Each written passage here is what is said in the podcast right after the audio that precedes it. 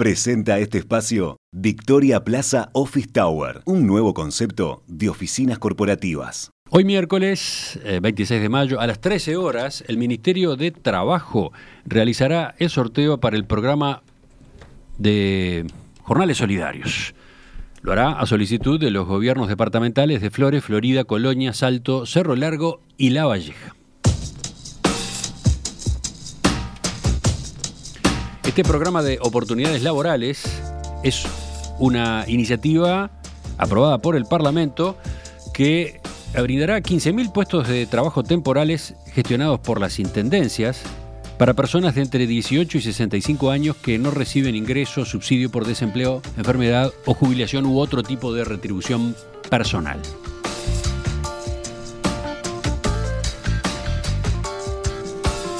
Al llamado se presentaron más de 240.000 personas para esos 15.000 puestos.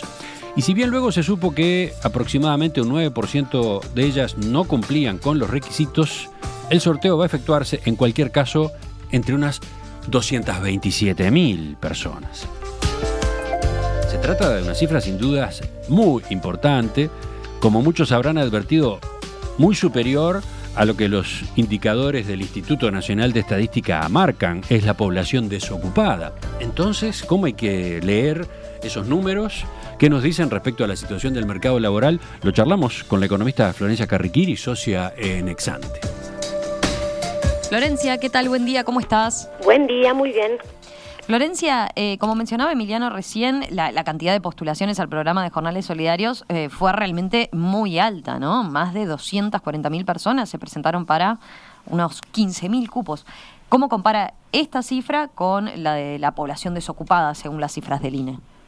Bueno, según las últimas cifras que ha publicado el INE, en, el primer trimestre de este año, la tasa de desempleo se ubicó en 10,5% de la población activa. Eso supondría una población desocupada de algo menos de 190.000 personas en, estos primeros meses de, 2021.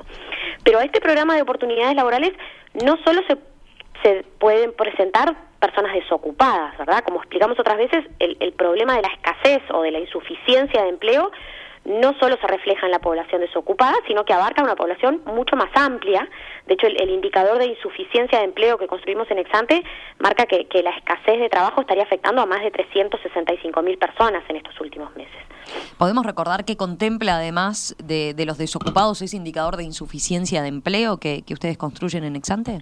Sí, a ver, más allá de los desocupados, que como decíamos son actualmente unos 190 mil, un poco menos, dentro de lo que es la población ocupada, hay personas que sufren del llamado subempleo. En términos simples son trabajadores que tienen empleo, pero que trabajan menos horas de lo que desearían.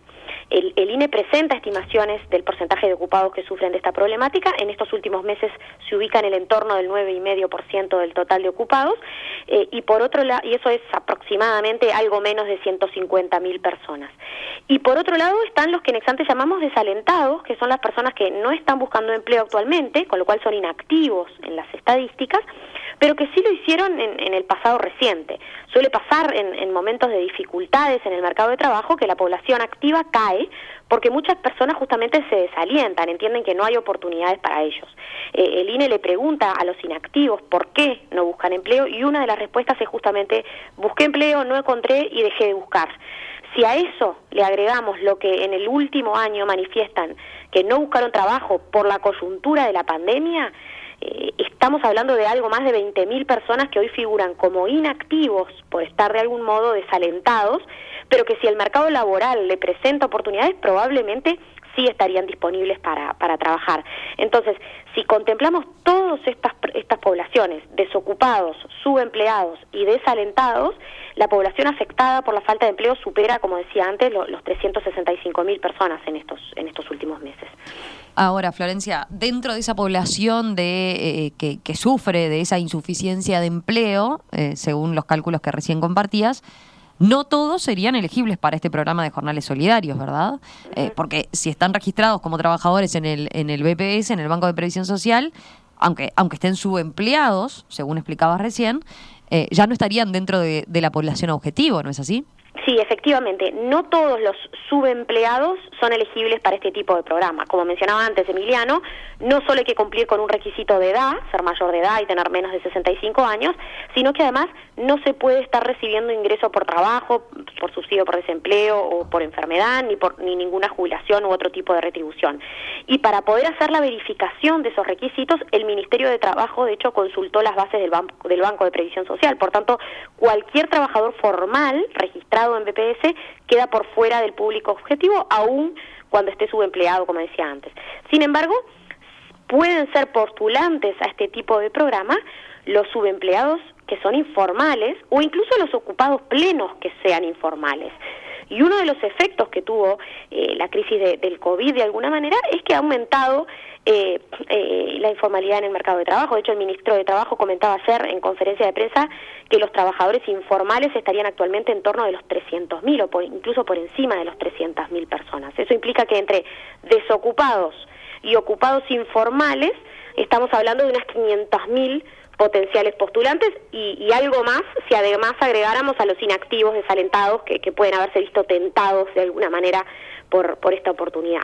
Desde esa perspectiva, que se hayan presentado algo más de 240.000 no parece ya tan, tan excesivo. Es cierto. Ahora, eh, parece claro a partir de, estas cifras que estás comentando que la situación del mercado laboral eh, es muy compleja y, hará falta bastante más que los 15.000 puestos de trabajo que, que se abren con este programa para que la situación cambie, ¿no? Cambie de un modo significativo. Eh, ¿Cómo están viendo las perspectivas para, para el mercado laboral en Exante? Sí, a ver, claramente el, mercado laboral está atravesando una situación muy compleja, probablemente la recuperación va a ser muy lenta además. Eh, por eso hemos insistido varias veces con que la creación de, empleos debería ser una de las principales preocupaciones para el gobierno en, en, estas circunstancias, porque, porque además, más allá de que la economía esperamos muestre una recuperación en la segunda mitad del año si la vacunación efectivamente permite una mejora importante de la situación sanitaria, pero la verdad es que seguimos viendo mucha reticencia entre las empresas para contratar trabajadores. Nuestra última encuesta de expectativas empresariales lo reflejó de manera bastante notoria. Eh, podemos recordar esas cifras de, la última encuesta de expectativas empresariales. Recuerdo que eran eh, realmente muy elocuentes en relación justamente a la baja predisposición de, los empresarios a aumentar el empleo en sus empresas. Efectivamente. A ver, eh, en la última edición de la encuesta que llevamos adelante durante abril, eh, recogimos que solo el 26% de las empresas planean incrementar la dotación de personal en este próximo año. Ese es un porcentaje mayor que, el 11% que decía que iba a incrementar el empleo en la encuesta de abril del año pasado y es mayor también que el 23% que lo decía en octubre, pero sigue siendo un número bajo sobre todo si tenemos en cuenta que eh, en, durante 2020 se hicieron ajustes importantes en, en muchas empresas y si tenemos en cuenta que los que piensan tener una mayor producción son el 68% y que más del 40% espera más inversiones en, en, el próximo año, ¿no? Entonces, a ver, en, en, este contexto es, que en Exante esperamos, como decía antes, que la recuperación del mercado laboral sea realmente lenta, no solo por, por el impacto duradero que esta crisis va a tener en algunos sectores y, en algunas empresas, sino porque además la, la, pandemia desencadenó o aceleró procesos de mejora de, eficiencia, en muchos casos con más incorporación de tecnología, y eso nos hace pensar que muy probablemente algunos puestos de, de trabajo, de, de, lo que era el tiempo prepandemia, podemos decir, eh, no se van a recuperar. ¿no? En, esta última edición, de hecho, de la encuesta de, expectativas, también consultamos a los empresarios respecto a, cómo compararía el empleo de este año versus el, versus el nivel normal prepandemia. Y si bien más o menos la mitad dijo que iba a ser similar, son bastante más los que dicen que va a ser menor que los que dicen que va a ser mayor, ¿no? Y esto refuerza de alguna manera la, la percepción de que va a ser difícil que el empleo de 2021 alcance los niveles pre-COVID. Eh, frente a este panorama, entonces, y ya para terminar, eh, ¿qué más deberíamos esperar del gobierno en ese sentido?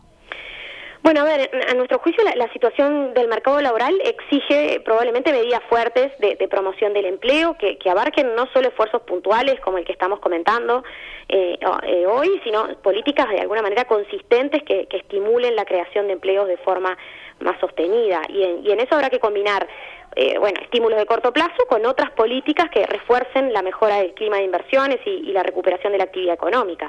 Por ejemplo, a ver, a, nuestro juicio un programa de inversión en más y mejores infraestructuras, cumpliría con ese doble requisito, ¿no? De crear empleos en el corto plazo, de alentar una mejora de la productividad de mediano y, largo plazo. Y por otro lado, y como hemos insistido también varias veces, un elemento central para la evolución del mercado de trabajo en, estos próximos años será la política salarial. Con, un mercado de trabajo tan debilitado como el que todavía tenemos, el objetivo primordial en las nuevas negociaciones salariales que van a estar comenzando este año debe ser recuperar empleos aunque eso suponga retrasar de alguna manera la, recuperación del salario real. Más de 240.000 personas se presentaron al programa Jornales Solidarios. ¿Cómo se debe interpretar esta cifra a la luz de los datos del mercado laboral que publica mensualmente el INE? Bueno, de eso conversábamos con la economista Florencia Carriquiri de Exante. Florencia, gracias. Nos reencontramos en los próximos días. Muchas gracias a ustedes. En perspectiva, más que un programa, más que una radio.